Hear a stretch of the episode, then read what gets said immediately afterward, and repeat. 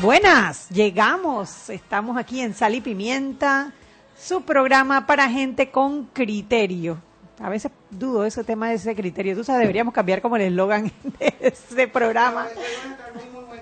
Sí, hoy vamos a estar con muy buen criterio porque hoy tenemos a la licenciada Olga de Ovaldía de Transparencia Internacional de la Fundación para el Desarrollo de la Libertad Ciudadana, capítulo panameño de Transparencia Internacional. Cinco en aplicación y conducta. yo, yo pude, yo pude, yo pude. Y esto cada día tiene más adornos navideños. En la, mesa de sal y pimienta, nuestra amiga Mariela Ledesma debe estar en su carro dormida, porque ella, ella se echa un sueñito antes de empezar el programa y hay veces que no se despierta. Entonces cuando oye la musiquita sale corriendo y viene toda azareada. viene toda azareada de que, de que llegó, llegó tarde. Bueno, a ver, en las noticias del día, lo más importante del día de hoy ha sido la manifestación de los productores en divisa. Y digo lo más importante porque, eh, bueno, primero cerraron eh, la calle, el ministro Carles, el ministro de Desarrollo Agropecuario, fue hacia allá a conversar con los productores, los productores estaban muy molestos, los productores lo rodearon, en las imágenes que se están viendo por las redes sociales eh, se ve cómo agreden al ministro, los policías que fueron al área lo acordonan para que él logre treparse al carro y el acompañante, que no se ve muy claro quién es, pero dicen que puede ser el director del Instituto de Mercadeo Agropecuario, lo golpea, uno de los productores lo golpea en la espalda justo antes de que se trepe en el carro. Al, carro parece que le, rompieron los vidrios y bueno, eh, se llevaron el carro y al ministro del área. Y si bien en este programa siempre nos hemos manifestado a favor de los productores agropecuarios porque comprendemos toda la lucha que tienen, no de ahora, sino de siempre, donde se benefician las importaciones, se le da prioridad a las importaciones por encima de la producción local, donde hay eh, subsidios que se han aprobado y que no se están cancelando a tiempo. Estamos hablando del subsidio del arroz, estamos hablando de incentivos que dan en el Ministerio de Desarrollo Agropecuario, que los productores se quejan de que se aprueban se reúnen, acuerdan que les van a pagar y después pasa el tiempo y no les pagan. Si bien comprendemos toda la frustración que están eh, viviendo, el tema de la violencia no es el camino, no es el camino ni para lograr cosas a corto plazo, mucho menos para lograr cosas a largo plazo. Ahí, las imágenes se ve inclusive cómo reparten machetes en la mitad de la manifestación. Nuestro llamado es a mantener la calma, a mantener las protestas de manera eh, pacífica, que seguramente podremos conseguir más protestando de manera pacífica. Tenemos al diario La Prensa en línea, acá Anet y por allá. Hola, un Hola. placer Anet, Eliana, ¿cómo les va? Hola Eliana, bienvenida a Sal y Pimienta. Muchas gracias. Qué rico poder tenerte. En este martes de revoltura en el país, eh, sí, justo estábamos comentando lo de la manifestación de los productores en divisa y cómo esto ha terminado en, agresión al propio ministro Eduardo Carles. Sí, exactamente. De hecho, estábamos esperando que el gobierno, no sé si el propio presidente de la República se pronuncie sobre el tema. Eso iba a ser a las seis en punto. De hecho, todavía no ha empezado, pero es cuestión de minutos para conocer qué es lo que tiene que decir el presidente y el mismo gobierno eh, sobre este tema, que o sea, es el tema del día, evidentemente. Eh, sí, es como otro episodio más en esta larga historia del agro, las protestas y curiosamente la misma dupla que tuvo una derrota recientemente por el tema del traslado del mercado de abastos.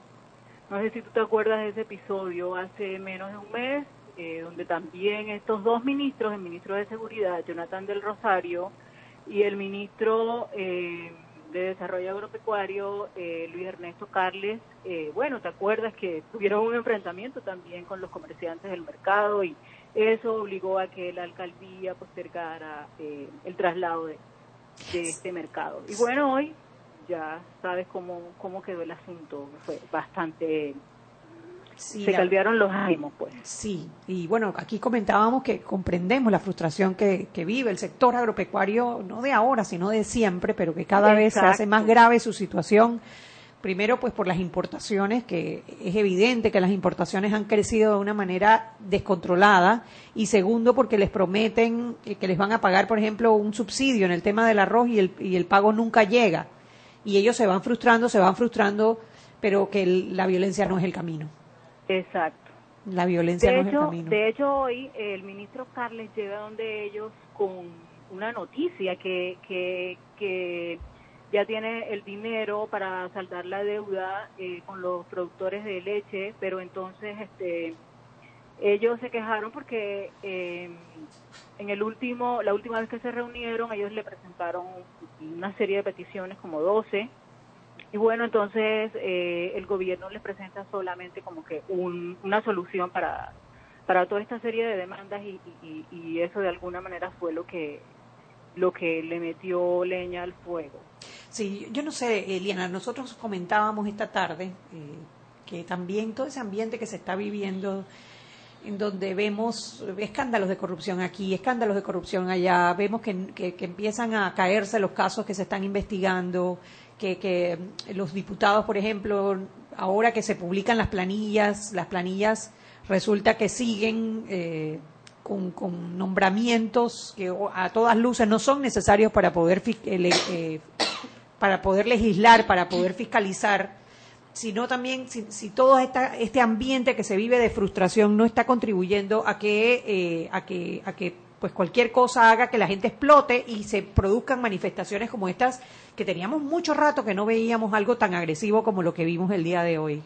Sí, sí, definitivamente ese es un buen punto, Anet. Ese sí, o sea, yo la ciudadanía está indignada, la misma gente en la calle, o sea, como ven que hay muchísimo dinero también para la política, para los diputados, pero es de alguna manera eso no se está reflejando en un serio bienestar para los contribuyentes, para los ciudadanos y eso, como tú dices, eso enciende la chispa, pues. O sea, dime a ti en qué le sirve que un diputado tenga cinco choferes, siete escoltas, que se gaste 20 mil mensuales en planilla. Ese es un tema Wow, que indigna a cualquier ser humano. Eliana, las oficinas de la Asamblea Nacional, donde los diputados trabajan, no caben más de cuatro personas. Más cuatro personas y están apretadas y tienes, eh, pues, que tienen seis asistentes, seis secretarias, tres choferes, o sea, a todas luces, esa plata no está siendo utilizada eh, para la labor que tienen que hacer los diputados.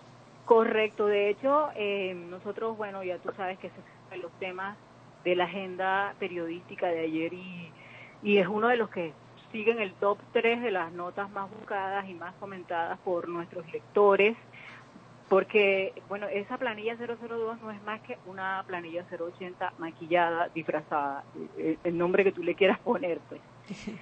Anetti, otro de los temas que también hizo ruido hoy fue un operativo, no sé si has visto el tema, que hizo la DIJ en conjunto con la Fiscalía contra la Delincuencia Organizada que capturaron a, un grupo de personas, como alrededor de 20 personas en distintas provincias, eh, a raíz de un presunto delito financiero que afectó al banismo. Vi la nota y voy a entrar de una vez a, a prensa.com para ver los detalles, solamente vi el titular, qué impresionante. Sí, o sea, sí, eso también está entre nuestras notas más leídas. Eh, eso se, eh, se desarrolló a partir del mediodía, empezó a hacer ruido y bueno, eh, también mañana le vamos a vamos a ampliar esa nota en el impreso, al igual que el tema de, del agro. El tema del agro. Bueno, ya nos estás adelantando más o menos que viene para el, para el periódico el día de mañana. Perfecto, sí. Gracias. Eso y tenemos más de los independientes y los muertos hay una, hay una nota respecto a eso. Hay una nota rodando por las redes sociales en donde Osman Valdés eh, le solicita al fiscal electoral una investigación por funcionarios del Tribunal Electoral que cuya firma fue falsificada en la lista de unos candidatos independientes para presidente. Eso es verdad. Eso es lo que viene en el día de mañana el detalle. eso es parte de lo que viene. Eso es parte de lo que viene. Sí, porque se dieron cuenta de que ellos primero, o sea, empezaron por su casa eh, se dieron cuenta de que, ¿cómo así que estos eh, funcionarios eh, firmaron eh, para, para aspirantes a la libre postulación? Ellos dicen que no, hubo declaración jurada, testimonios, entrevistas, entonces Ese es básicamente uno de los elementos que va a la Fiscalía para eh, la investigación. Sí, creo bueno, que... de eso vamos a hablar mañana y otros datos que tenemos con respecto a ese tema. Bueno, Eliana, muchísimas gracias y estaremos esperando la, la edición de mañana de prensa.com. Bueno, un abrazo, Anel. Igual, Eliana, saludos a todos por allá. Muchas gracias. Bye. Bye. Pues sí, nuestra amiga Mariela Ledesma parece que sigue dormida en el carro. Eh, o nuestro amigo Roberto Díaz no la ha dejado entrar, a lo mejor un poco castigada por haberse quedado dormida en el carro. Pero bueno, tenemos hoy a Olga de Valdía de la Fundación para el Desarrollo de la Libertad Ciudadana, capítulo panameño de Transparencia Internacional. Bienvenida, de nuevo, Olga. cinco en aplicación y conducta. Yo voy a hacer un, de Por- verdad, yo prometo que yo voy a hacer un memo pidiéndole a la Junta Directiva de la Fundación para el Desarrollo de la Libertad Ciudadana, capítulo panameño de, de Transparencia Internacional, de que le ponga otro nombre, un No, nombre ya, más ya lo hicimos, ya lo hicimos. De hecho, en los, en los estatutos que renovamos eh, este año, eh, se, se contempla el uso de Fundación eh, eh, Libertad Ciudadana, las tres palabras. Lo que nos pasa es que existe en Panamá una Fundación Libertad. Claro, que son los Y, libertarios. exactamente. Y, la y Fundación genera- Libertad Ciudadana no son libertarios. No, pis. De hecho, pues tenemos algunas posiciones bastante distintas. Puedo imaginarlo. Y, y eso genera una confusión en el uso del nombre. Y creo que ya tenemos una diferenciación siendo Transparencia Internacional Panamá, así que tenemos que meterle cabeza a cómo logramos tener un nombre un poquito más corto. Puede ser que Fundel, como hacen ahora, que ponen de que las primeras letras es algo así como impronunciable. Sí, exactamente. Bueno, invitamos a Olga para conversar sobre la ruta de la transparencia, una iniciativa que, que lanzaron la semana pasada para que los candidatos independientes, eh, los candidatos, perdón, a presidente de la República, los de que los que son candidatos por los partidos políticos y los que salgan, los tres que salgan por la libre postulación, se sumen a esta, a este, a esta- a este documento que la verdad que está muy completo y quería, bueno, que nos explicaras un poquito en qué consiste este documento. Eh, bueno, muchísimas gracias a, a, a ti, Anet, y a Mariela, eh, que no está, pero seguramente estará. Algún día esperamos que Sí. esté, ¿no? Mira, el reto que hemos lanzado eh, para todos los candidatos a presidente lo hemos llamado Reto Transparencia 2019. Lo pueden encontrar en eh, www.retotransparencia2019.org. Ahí pueden encontrar de qué se trata lo que estamos proponiendo. Si bien estamos en la veda electoral y la veda eh, prohíbe que ahora mismo los candidatos estén eh, discutiendo y estén promoviendo su... eh, Plan de gobierno. Y no solamente eso, so- en teoría ellos mismos como personas no deberían estarse promoviendo eh, con el tema de campaña. Sí estamos extremadamente preocupados ante la situación que tiene el país y ante las vías de lucha contra la corrupción que hemos estado eh, de alguna manera en, en el país utilizando. No creo que efectivamente, porque uno de ellos es el tema que mencionaste en la introducción cuando hablabas de lo que genera esta gran frustración y crispación en la población. Crispación, esa No palabra. es solamente un tema económico. O sea, si quisiéramos pensar que es un tema solamente económico, pero no lo es. Igual que no es solamente un tema económico sacar al país del hueco en que está, en el sentido que estamos hablando. Vamos a hacer algo, Olga. Vámonos al cambio, a ver si le damos espacio a Mariela que aparezca o llamamos, porque la verdad que estoy un poquito preocupada. Si saben de Mariela Ledesma, por favor, llamen aquí a Omega Estéreo, porque está perdida en acción. Vámonos al cambio y regresamos con Olga de Valdía de Transparencia Internacional Panamá. Gracias. Seguimos sazonando su tranque Sal y pimienta. con Mariela Ledesma y Annette Planels. Ya regresamos. Siempre existe la inquietud de cuál es el mejor lugar para cuidar su patrimonio. En Banco Aliado tenemos la respuesta. Presentamos el nuevo plazo fijo Legacy, porque creemos en el valor del ahorro, la conservación y rendimiento de su capital y el fortalecimiento de su patrimonio. Banco Aliado, vamos en una sola dirección, la correcta. Si elegiste el mejor vehículo para ti, tu familia o tu trabajo, deberías hacer lo mismo con el lubricante. Ahora Terpel te ofrece una nueva familia de lubricantes de última generación, desarrollados con tecnología americana para proteger y evitar el desgaste en cada tipo de vehículo, pero inspirados en un motor más importante que el que mueve tu auto. Máxima protección y mayor rendimiento para el motor que mueve tu vida. Nuevos lubricantes Terpel.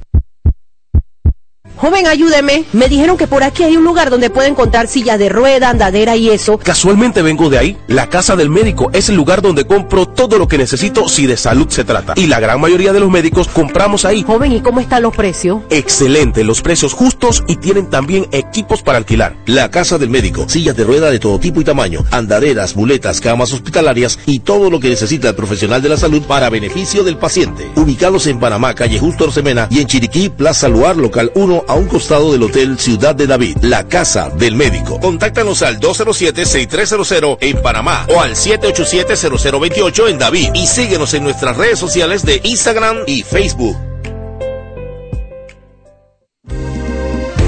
Panamá es un país de sueños, de logros y esperanzas, luchando cada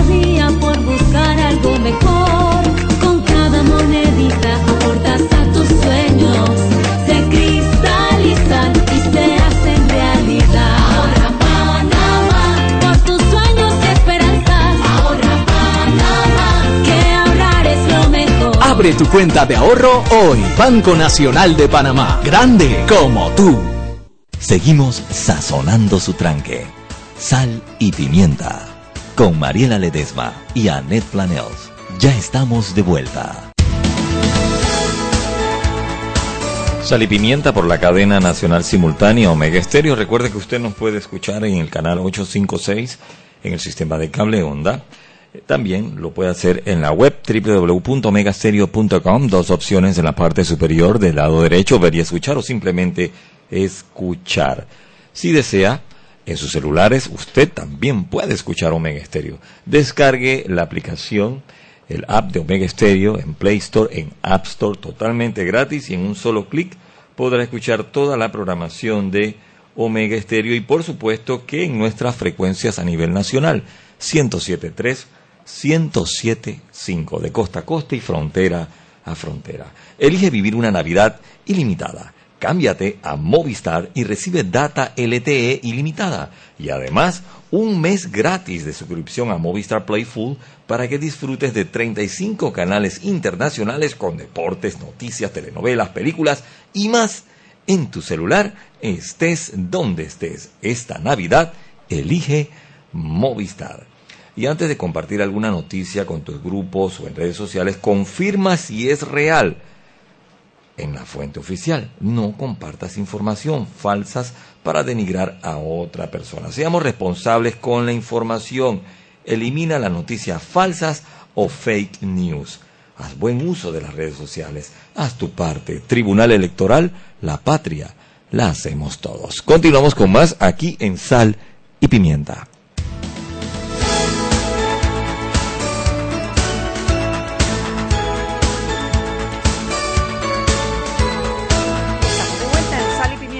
Programa para gente con criterio. Hoy, martes 18 de diciembre, eh, tenemos a Olga de Ovaldía de la Fundación para el Desarrollo de la Libertad Ciudadana, capítulo panameño de Transparencia Internacional. Ya hasta me sale así como poético. Ya algún día yo, si uno lo practica día con día va saliendo así como poético. Ajá.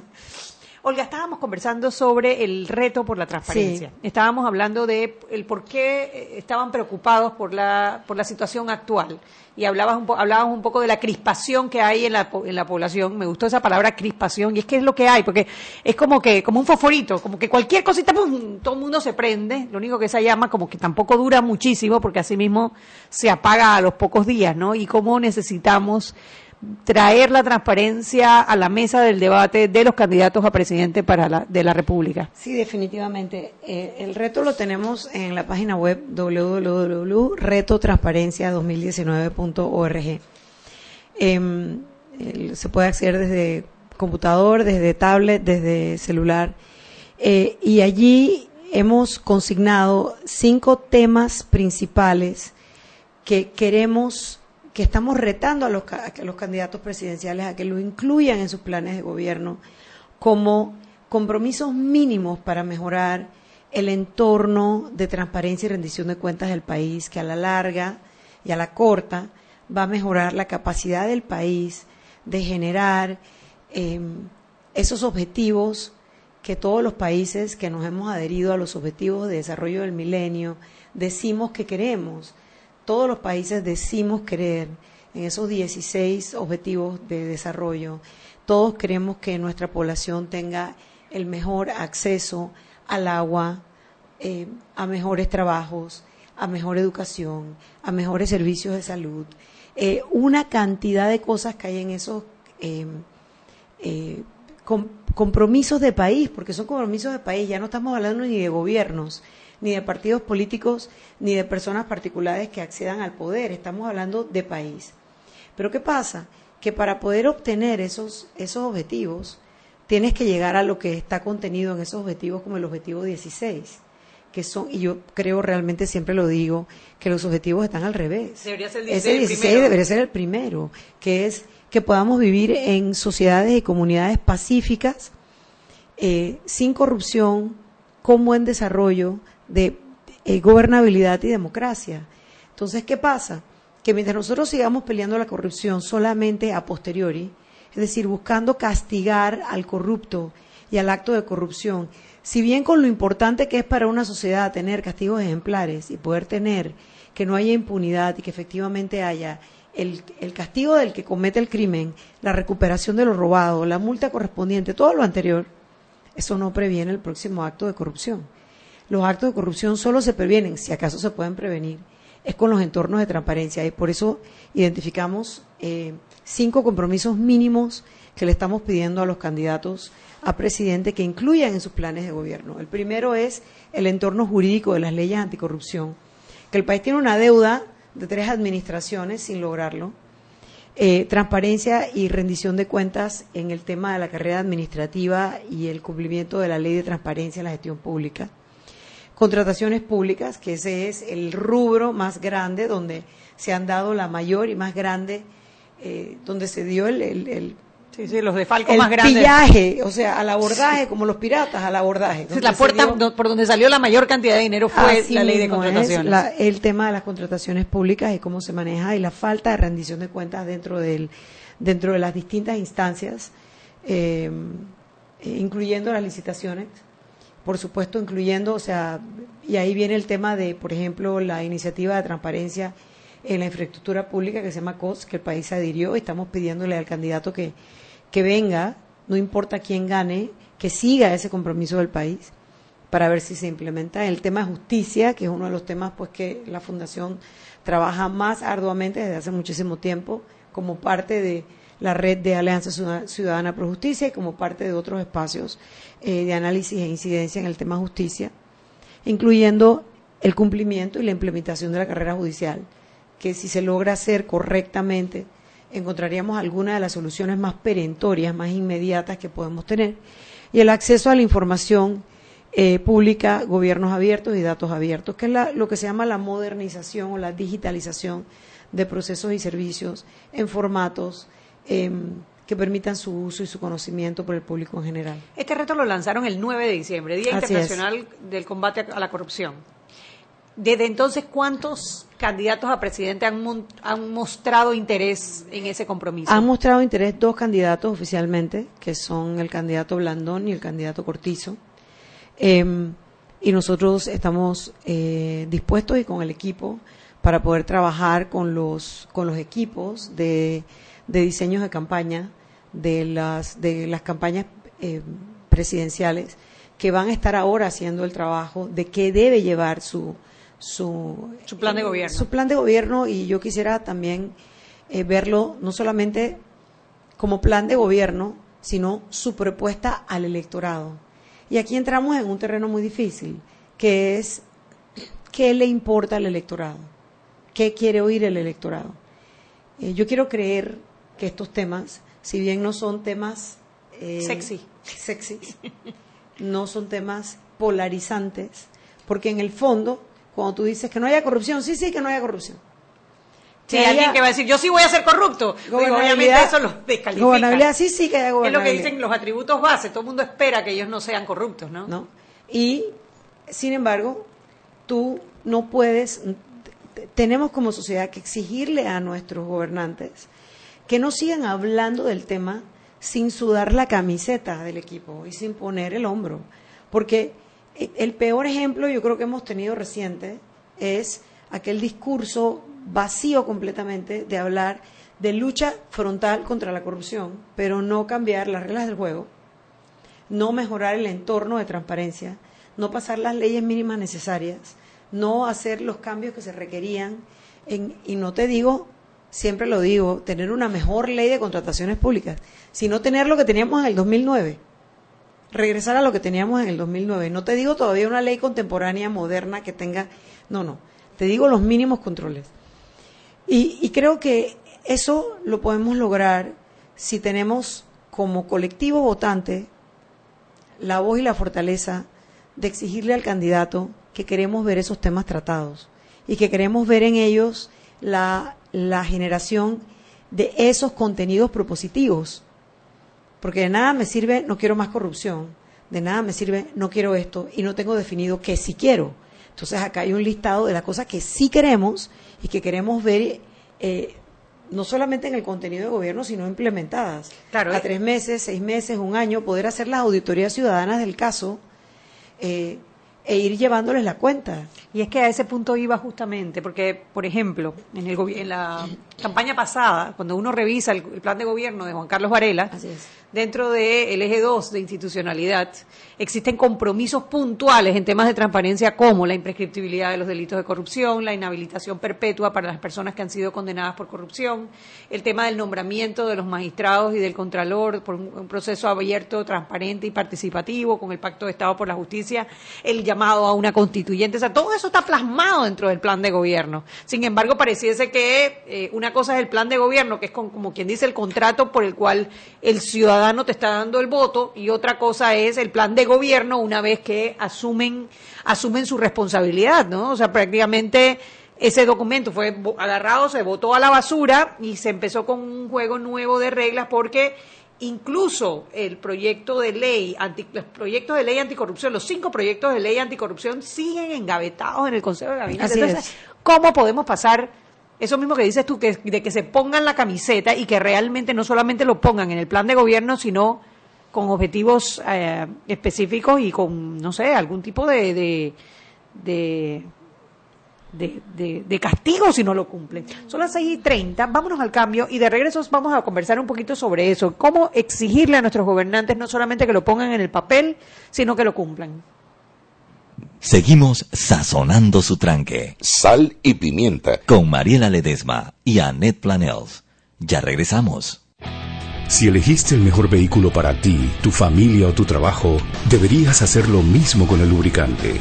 Ahora Terpel te ofrece una nueva familia de lubricantes de última generación, desarrollados con tecnología americana para proteger y evitar el desgaste en cada tipo de vehículo, pero inspirados en un motor más importante que el que mueve tu auto.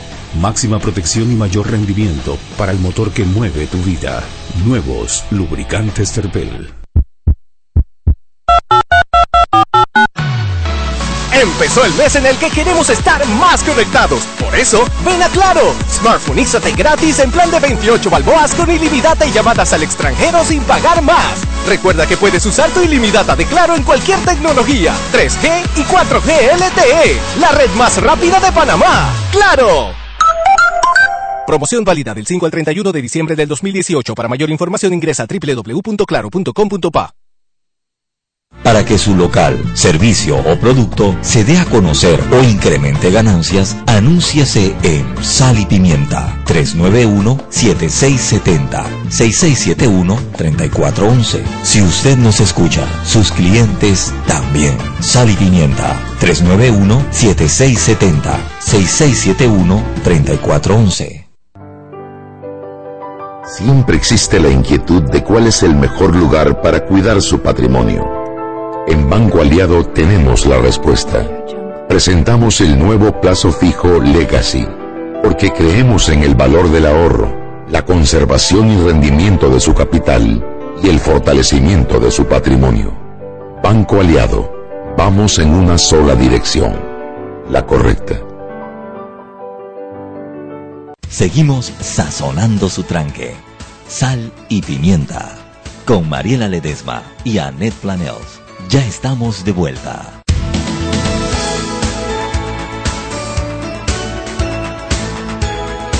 Y estamos de vuelta en Sal y Pimienta, un programa para gente con criterio. Hoy conversando con Olga de Valdía sobre el documento Ruta por la Transparencia, que está, eh, eh, ¿nos puedes repetir la página Sí. web? www.retotransparencia2019.org y el mismo hashtag. La idea es que los candidatos a la presidente se sumen a este reto por la transparencia e incluyan en sus planes de gobierno cinco temas puntuales eh, que están desarrollados Con en contenidos subtemas, mínimos. con contenidos mínimos para que haya un compromiso, para que más allá de cero corrupción, acabemos con los corruptos, con la impunidad, haya eh, planes y propuestas específicos para combatir cada uno de estos puntos. Ahora, estábamos conversando Sí. sobre el plan de gobierno de Juan Carlos Varela, Así es. que incluía muchos de estos puntos y que, bueno, ahora me estás enseñando aquí un documento en donde Sí, lo tenemos publicado en nuestro sitio web dentro de un, un, un programa que estuvimos haciendo que se llama Panamá Transparente. Eh, está en nuestro sitio web que es libertadciudadana.org bajo la pestaña de programas y proyectos. Allí uno abre y puedes encontrar el monitoreo que hicimos a esa parte de, la, de las promesas de campaña de el presidente Varela eh, en su momento eh, y el último monitoreo de el tema de seguimiento a promesas de campaña en materias de institucionalidad, transparencia y rendición de cuentas se hizo exactamente hace dos años, en diciembre del 2016.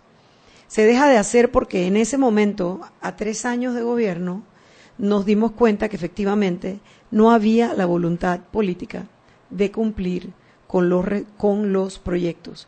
Había proyectos que si no se hacían en el tiempo correcto de los cinco años de gobierno, pues era una utopía pensar que se podían realizar en, en, los, em, en los siguientes.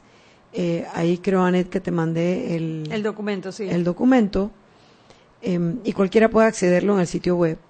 Em, Por ejemplo, habla aquí de impulsaremos normas para sancionar el clientelismo, no cumplimiento. No se encontró información sobre el seguimiento de esta promesa de campaña.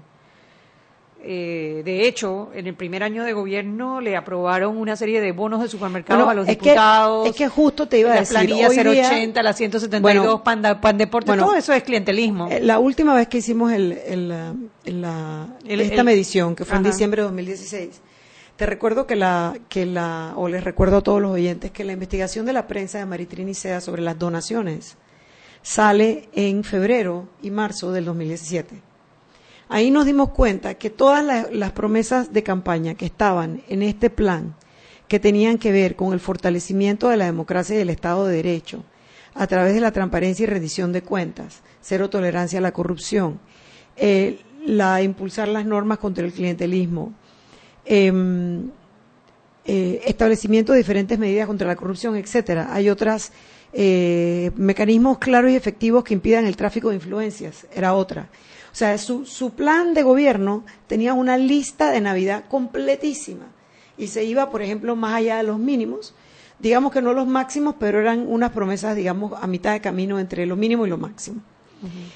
Ya sabíamos cuando, nos- cuando sale publicado el artículo de las donaciones y uno mira para atrás y te das cuenta que este esquema opaco de pasar dinero del Ejecutivo al Legislativo debajo de la mesa para poder continuar el esquema clientelar que se había hecho en el gobierno de Martinelli a través de las partidas circuitales, lo habían hecho y había comenzado en los meses de julio y agosto de 2014 O sea, entrandito. al mes.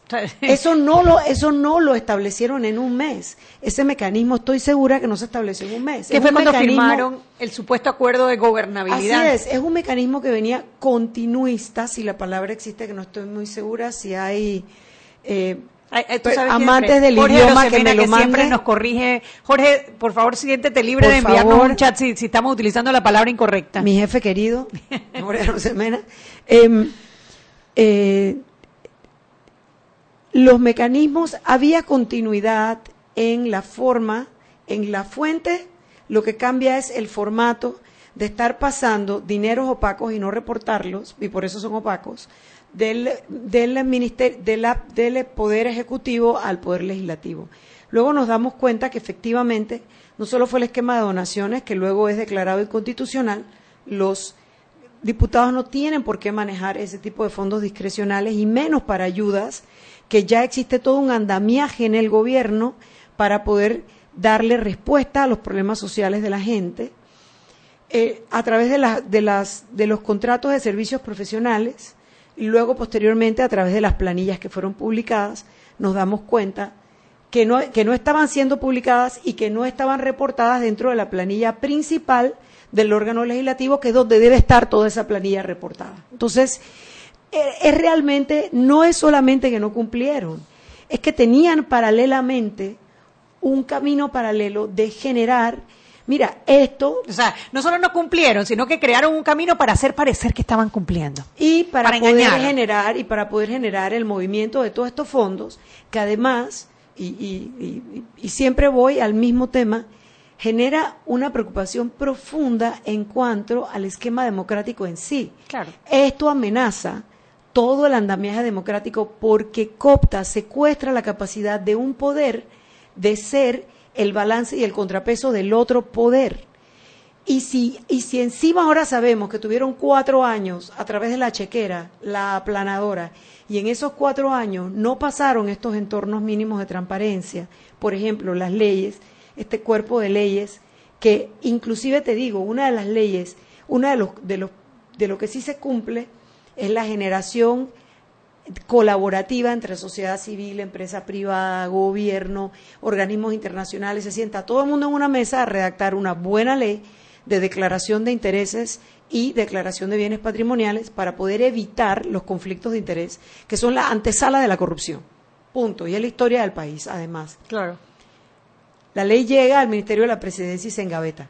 Junto con la de la de la ley de protección al testigo, el, el Bribery Act también que habían que, que se La ley había- antisoborno. Esa, disculpa, eh, la ley antisoborno y dos dos leyes Del- más. eran cinco leyes prote- que protección de delatores, eh, la, la actualización de la ley de ANTAI, de la ley del Tribunal de Cuentas, de la ley de transparencia.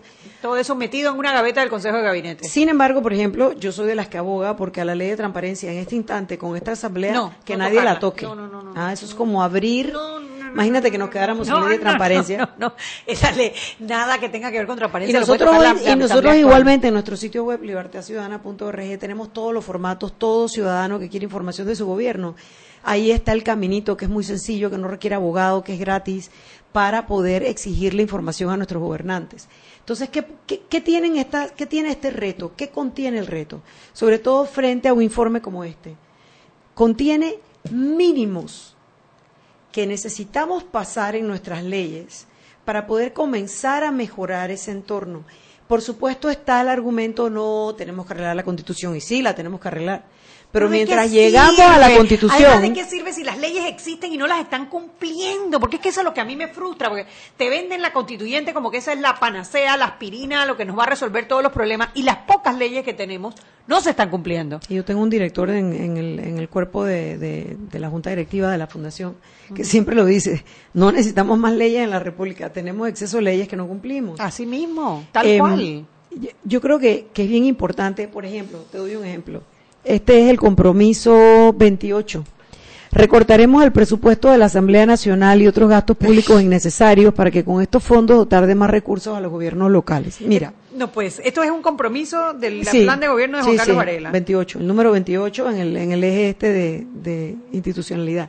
Cuando tú vas a ver todos estos detalles, y tienen algunos que sí cumplieron, vamos a decir, que sí cumplieron, parcial. Profesionalizaremos el Crearemos la figura del juez de paz como funcionario judicial en el reemplazo del corregidor para mejorar la efectividad del servicio de justicia. Efectivamente, se logra pasar el tema de la justicia de paz, pero ahora no tienen los fondos necesarios para poder generar verdaderamente lo que la justicia de paz debe ser. Eh, hay cosas que sí se logran hacer, se logra pasar la ley de carrera judicial, Eso pero luego no hay logro. los fondos para poder para poderla eh, ejecutar y ahí volveríamos entonces a un problema. había los fondos y fue decisión política del presidente del- de la Corte Suprema de Justicia no ejecutarlo, o en realidad tenemos que creer cuando me dice que no hay... Lo... Me explico. Se convierte en un tírame la pelota, tírame la pelota a ti, yo me la tiro yo y al final quedamos en un entorno opaco, un entorno que no genera la confianza ciudadana. Yo creo realmente que tenemos que tenemos que exigirle a nuestros candidatos presidenciales que hay cosas que pueden darse en nuestro entorno y lo digo propositivamente ¿por qué? Porque así Anet logremos meter preso al hasta el último corrupto, logremos recuperar los fondos que robaron. No te digo las multas estas irrisorias, que devuelvan todo lo robado. Eso no va a prevenir el próximo acto de corrupción si, por ejemplo, no tenemos una ley de declaración de intereses que te permita saber quién es accionista en dónde, quién está casado con quién, que es dueño de quién y puedas entender por qué se dio este contrato. Hasta que no tengamos una verdad, un verdadero cambio en nuestras leyes de financiamiento electoral para que aquel que contribuye a una campaña política lo, haya, lo haga buscando una retribución correcta. Es decir, ¿qué, qué gana un contribuyente a una campaña política? Que, te- que, que el funcionario o que el pos- posible candidato que tenga mis ideales llegue, me genere un mejor entorno de transparencia, me dé mejor educación. Pero si yo estoy, yo estoy dando una contribución de campaña, y, y nosotros acá en Transparencia siempre decimos, no hay donaciones, hay inversiones. Nadie mete estos niveles de dinero a una campaña política si no está esperando un retorno. El retorno puede ser correcto o el retorno puede ser incorrecto, un contrato directo. Claro.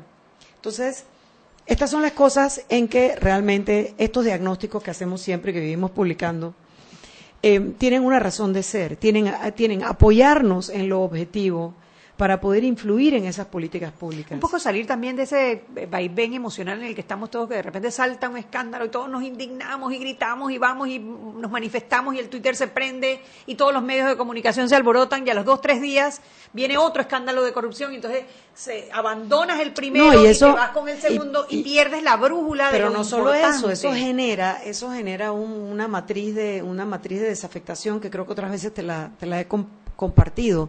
Eso genera una matriz de desafectación que está muy mapeado y que ha pasado en otros entornos políticos donde los recursos cooptados por la corrupción, sumados a la inequidad, que nosotros tenemos una de las peores inequidades de, de distribución de ingresos en América Latina, sumado a la pobre oferta electoral, más la sensación de impotencia del ciudadano genera una desafectación que le abre la puerta a la oferta política de cualquier mesías populista, Dígase, le hace Hugo Chávez, le hace izquierda Hugo Chávez o derecha Bolsonaro. Sí, para que tenga, porque esto no tiene que ver con ideología. No, porque entonces, y entonces ocurre así, mira, la oferta es la siguiente, vota por mí, yo te voy a quitar libertades, pero te voy a poner un plato de comida en la mesa, en la oferta socialista, digamos, o la oferta, la oferta lo que pasa es que no quiero decir ni comunismo, porque el comunismo es un, un- Sí, es un ejercicio fallado en la historia Sí, eso no de, las, de las formas de gobierno, pues. Pero igual que el capitalismo extremo, descarnado, todas esas son formas fallidas de, de gobierno. Entonces, ¿qué pasa con eso? Que en realidad te quitan la libertad y no te dan la comida. Claro, vamos a 6 y 45, vámonos al cambio y de regreso vamos a hablar un poquito más sobre esto y cuáles son los planes que vienen con la ruta por la transparencia. Seguimos sazonando su tranque. Sal y pimienta. Con Mariela Ledesma y Annette Planels. Ya regresamos. Siempre existe la inquietud de cuál es el mejor lugar para cuidar su patrimonio. En Banco Aliado tenemos la respuesta. Presentamos el nuevo plazo fijo Legacy, porque creemos en el valor del ahorro, la conservación y rendimiento de su capital y el fortalecimiento de su patrimonio. Banco Aliado, vamos en una sola dirección, la correcta. Joven, ayúdeme. Me dijeron que por aquí hay un lugar donde puede encontrar silla de rueda, andadera y eso. Casualmente vengo de ahí. La casa del médico es el lugar donde compro todo lo que necesito si de salud se trata. Y la gran mayoría de los médicos compramos ahí. Joven, ¿y cómo están los precios? Excelente, los precios justos y tienen también equipos para alquilar. La casa del médico, sillas de rueda de todo tipo y tamaño, andaderas, muletas, camas hospitalarias y todo lo que necesita el profesional de la salud para beneficio del paciente. Ubicados en Panamá, calle Justo Orsemena y en Chiriquí, Plaza Luar, local 1 a un costado del Hotel Ciudad de David, la casa del médico. Contáctanos al 207-6300 en Panamá o al 787-0028 en David y síguenos en nuestras redes sociales de Instagram y Facebook.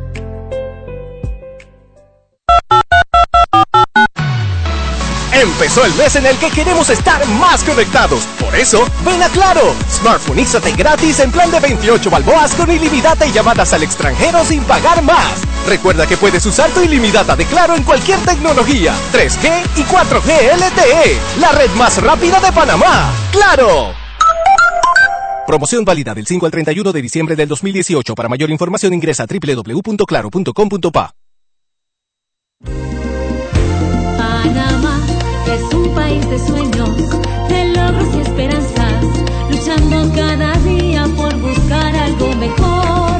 Con cada monedita aportas a tus sueños, se cristalizan y se hacen realidad. Ahorra Panamá, por tus sueños y esperanzas. Ahorra Panamá, que ahorrar es lo mejor. Abre tu cuenta de ahorro hoy. Banco Nacional de Panamá. Grande como tú. Seguimos sazonando su tranque. Sal y pimienta. Con Mariela Ledesma y Annette Planels. Ya estamos de vuelta.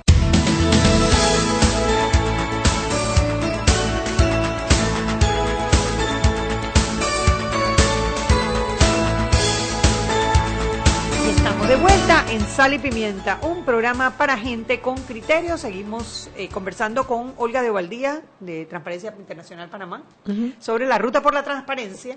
Un poquito sobre, estábamos hablando sobre la evaluación de la transparencia en el gobierno de Juan Carlos Varela, según Sí. su propio plan de gobierno. O sea, Claro, ni lo que- siquiera es sobre la- las aspiraciones de transparencia ni las aspiraciones de las organizaciones que, que- que luchamos por el, por, la, por el combate a la corrupción, sino desde su propio plan de gobierno. Sí, y aquí es donde, donde entra el tema de que estos planes de gobierno, el contenido de estos planes de gobierno, yo creo que hasta ahora han sido, eh, mira, no es la palabra no es ni aspiracional.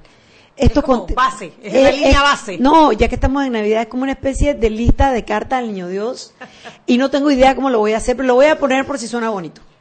Pero ¿qué pasa? Que hace cinco años, 2014, es un, un espacio muy diferente a estos cinco años. Claro. Si nosotros pudiéramos hablar de la incidencia de la, de la de participativa de la sociedad, hace, lo pudiéramos medir, cuanti- cuantificar, el salto que ha sido 2014 a 2019 solamente en los temas digitales y el uso de las tecnologías, datos abiertos, participación en redes, no tanto el tema de las redes sociales en cuanto a hacer una cámara de eco donde tú solamente se oye la gente, solamente la gente oye a quienes quiere oír y tal, sino yo creo que, que, que en toda la historia de la humanidad no ha habido los saltos cuánticos que estamos dando acá. Cada tres, cuatro años hay una tecnología nueva que nos cambia todo el panorama.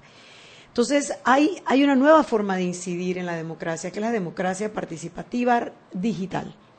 Entonces, es muy distinto pensar que hoy día un candidato pueda hacer una carta al niño Dios de esa magnitud sin ninguna forma de idea de bajo qué parámetros o cómo lo va a ejecutar. Nuestro objetivo con el reto es proponer a los candidatos que incluyan mínimos por la transparencia en esos planes de gobierno y luego auditarlos de alguna manera. Las fechas que estamos manejando para esto, el lanzamiento fue el Día Internacional contra la Corrupción, que es el 9 de diciembre, el día antes del Día Internacional de los Derechos Humanos. Y además que hoy día manejamos los conceptos Bastante, bastante unidos uno con el otro, alineados, porque sencillamente la corrupción es la corrupción es una de esas eh, actividades humanas que genera más violación de derechos humanos, porque le quita los recursos al Estado para poder proveer servicios básicos, que son los derechos humanos sociales. Eh, estamos en el pro- proceso de comunicarnos oficialmente con los candidatos, ya lo hemos hecho con los candidatos eh, oficiales de los partidos que ya tienen Y hasta candidatos. ahora de esos son seis candidatos oficiales de partidos políticos. hemos, hemos recibido dos eh, interés de parte de dos. Eh, Rómulo Rux, nada. Todavía no. José Domingo Arias, tampoco, nada. Eh, Saúl Méndez, tampoco. Tampoco. Y se me queda alguien, ¿no? Creo que esos son los candidatos. Son cinco candidatos. Sí, que hay yo te iba a decir, yo tenía cinco. Si hay algún Sí, otro, no, no, quiere no, decir que no le mandé es la que carta. de repente pensé en Molirena, pero recuerdo que ellos iban Ellos a se hacer fueron primarias con- y de repente dijeron no y ahora vamos a ver a quién apoyan, ¿no? Ujú. Y Partido Popular que decidió apoyar a Blando. Exacto, el candidato de ellos listado es Blandón. Así que Sí. eh, El día 29 de enero de 2019 se va a lanzar a nivel mundial el índice de percepciones de la corrupción de Transparencia Internacional, que es el índice que mide la gran corrupción, la corrupción de los países, en una tabla donde cero es el, cero es el más corrupto y 100 el más transparente. Nuestra calificación el año pasado fue 37, descendíamos un punto de la calificación 38 y vamos a ver cómo salimos el, el año que viene. Em, Pero no hay nada que te indique que vamos a mejorar, porque no, No. ha habido ningún cambio sustancial. no hay nada que me indique que vamos a mejorar, porque una de las cosas que se califica grandemente es el tema de la justicia, por ejemplo. Otros temas, temas de entornos de hacer negocios, porque la burocracia y la burocracia excesiva Y es que y la inseguridad para el para el hombre de negocios, para el comerciante, para el que quiere generar puestos de trabajo y quiere generar una, una actividad empresarial. Y es que es frustrante cuando hacen estos estos eh, rankings internacionales de, de eso, de, de- del ambiente para hacer negocios. Y Panamá no sale mal parado, sale bien, sale bien en infraestructura, sale bien en la parte portuaria, sale muy bien, sale, eh, pero donde siempre salimos mal, mal calificados es lo que ellos llaman el level playing field Claro. y el tema de la justicia. Claro, claro. siempre. Entonces, Claro. si nosotros atacamos eso, esos dos puntos, Panamá estaría Bueno, volando. Exacto. Otra cosa que tenemos, por ejemplo, que no tenemos y está en los mínimos que estamos pidiendo acá, es lo de los conflictos de interés, que ya lo mencioné. Y una cosa que, que, que no pusimos, pero que debería ser, porque no está entre los mínimos, pero, y además el tema de la asamblea es muy grande que hay que resolver. Una de las primeras cosas que hay que resolver en la asamblea es una ley de cabildeo. La ley de cabildeo. Yo estuve es. en Parlaméricas, en una, una, una reunión que hicieron en Perú, que nos invitaron a, a Movín a participar precisamente para promover en todos los parlamentos de Latinoamérica una ley de cabildeo. Pero es que nuestro, nuestra asamblea tiene uno de los, de los, de las calificaciones en cuanto a mecanismos internos de rendición de cuentas y transparencia Peor. peores del continente. El peor de, la- el peor de Y lo Centroamérica, poco sin que tenían, y lo poco que tenían ellos mismos se pasan leyes para no tener que reportar, para no hablar que parezco un papagayo, me da una pena que lo repito en todas partes, para no hablar de que de la presidenta de la asamblea y uno de sus asesores hubo un intento de declarar inconstitucional la ley de transparencia No, no, no, en marzo no, no, no, 2018, lo cual es increíble. Ah. Nuestra Bueno, siguiente que fecha tiene además un fallo de un avión Ah, no, ni que hablar está de eso. Está en, a, está en- resolver. así es. Eh, y nosotros vamos a publicar el 28 de febrero, que es jueves, antes del viernes que inician los carnavales, y que el miércoles de ceniza es 5 de marzo, que inicia la, campa la, la- la- la campaña electoral. Solamente en Panamá pasan coincidencias de fechas de ese tipo. Eh, es increíble. este, em, vamos a publicar una auditoría ciudadana con la verificación de esos compromisos dentro de los planes de gobierno que para esa fecha pues deben estar em, ya listos. Ellos no pueden publicar sus planes de gobierno ni compartirlos hasta que se levanta la veda, pero nosotros dentro de nuestra capacidad como sociedad civil de de Bueno, ellos están haciendo reportar. reuniones con diferentes gremios, mismo diferentes es. asociaciones, y es el Y- momento para Y exigirlo. hay varias campañas que están pidiendo, eh, eh, vamos a decir, eh, consultando para tener la opinión experta de distintas organizaciones que tienen distintas especialidades para oír de parte de ellos qué contenidos deberían estar en los planes de gobierno. Pero yo creo que lo principal es que nos, nos convirtamos en votantes con mayor discernimiento. Es que ahí está la clave, hombre, no es con leyes que vamos a resolver este tema. Y es tampoco un ciudadano es- informado buscando lo mejor para, para, para, que, para que le gobierne. Pero Anet, tampoco es, y es la parte que, que, que todos tenemos que entender, lo que nos está pasando no es nada más la des- desaceleración económica o la depresión económica que estamos viviendo. Porque si mañana, y que además genera todas estas propuestas populistas que no nos sirven de nada a largo plazo, porque no refuerzan el sistema, no crean más puestos de trabajo, Al revés, no generan le, quita a la mismo gente es. la, la, hombre, la, la, el entorno el valor para, para enfrentar y para salir adelante. el entorno democrático que necesitamos, la- las instituciones democráticas o las instituciones, la fortaleza de las instituciones, lo que siempre hablamos de la institucionalidad, no está a posteriori, está a priori. Y pensar que el tema económico es lo único. Pensar, por ejemplo, que si traemos a China y China trae todo, todo este dinero y trae todo este trabajo, todo se va a resolver, no es así. Nosotros necesitamos fortalecer eso porque la, la, Para poder aprovechar esas oportunidades que se van, que se van dando. Pero no solo eso, sino que aprovechar las oportunidades, pero también mejorar el entorno de la convivencia comunitaria que tenemos. No es solamente un problema de dinero. Prometer dinero o prome- prometer mejor entorno económico. Es decir, es como decir, mira, este paciente tiene una infección aquí y una cortada allá. Entonces, pensar que únicamente el problema es la fiebre y no la infección es prometer una aspirina pero no dar el antibiótico. El antibiótico es lo que te va a curar la infección. Si nosotros fortalecemos nuestras instituciones realmente con estos mínimos que generen mayor transparencia en la gestión de gobierno, vamos a generar un gobierno más capaz de poder generar ese bienestar para todos. Hay una cosa que, bueno, aquí conversando contigo se me, se me acaba de ocurrir. Muchos de esos retos de, de- o sea, de, de la ruta por la transparencia, de esos cinco puntos, dependen de la Asamblea Nacional. Algunos, Hay muchos, o sea, sí. pero varios, suficientes como para exigirle a los candidatos a diputados que se sumen a ese reto por la transparencia. Yo creo, bueno, lo vemos, lo estamos considerando. Yo creo también que es bien importante entender cómo, eh, cómo en los en los planes de los diputados estamos viendo distintas vertientes, pero ellos corren como partido Claro. y vivimos en la en el realpolitik que nos embarga de los entornos gubernamentales y los entornos políticos que tenemos.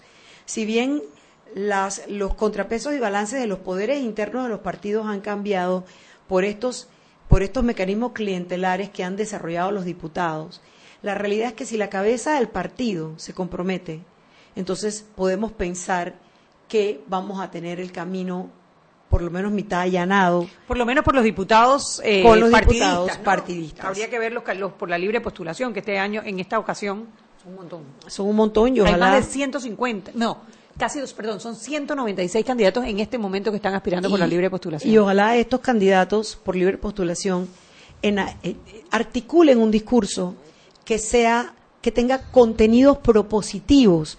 Y yo, no- mira que yo no estoy criticando en lo más mínimo el no a la reelección y además porque el principio de no reelección presidencial ha sido fundamental para la democracia panameña. Así es. Si nosotros hubiéramos tenido Además que los ejemplos, los ejemplos en Latinoamérica donde ha habido reelección son tétricos. tétricos. Se nos monta un PRI así. No. Y, y, un- otros. eh, sí, eh, ¿cómo se llama? Fujimori en Perú, Uribe, que su primero fue bueno y su segundo fue fatal. Y ese, ese principio de no a la reelección presidencial ha sido fundamental para poder ir caminando en la democracia. Es que yo no estoy criticando el no a la reelección, sin embargo, no a la reelección, coma, sí a qué. es que eso es la. esa es la Ahí viene el contenido prepositivo que necesitamos de todos. que sería muy bueno que estos candidatos de partidos y por la libre postulación se sumen a este reto por la transparencia. Nuevamente el reto está en www.reto transparencia 2019. Tenemos un espacio para que todos los ciudadanos que quieran ver que sus candidatos se sumen a estos mínimos firmen, pero también para que la ciudadanía se entere un poco qué son las cosas que tenemos que estar midiendo y exigiendo. Para que todos hablemos el mismo idioma y todos empu- empujemos la carreta de la transparencia para el mismo lado. Olga, gracias por No, gracias a ti, de veras, gracias. Y a ustedes, gracias por escucharnos. Mañana tendremos otro interesante programa por Sal y Pimienta, programa para gente con criterio. Chau, chau. Hemos presentado Sal y Pimienta. Con Mariela Ledesma y Annette Planels. Sal y Pimienta. Presentado gracias a Banco Aliado. Descargue la nueva app de Omega Stereo en sus celulares. Atención oyentes Omega Stereo, consigue la nueva app de Omega Stereo en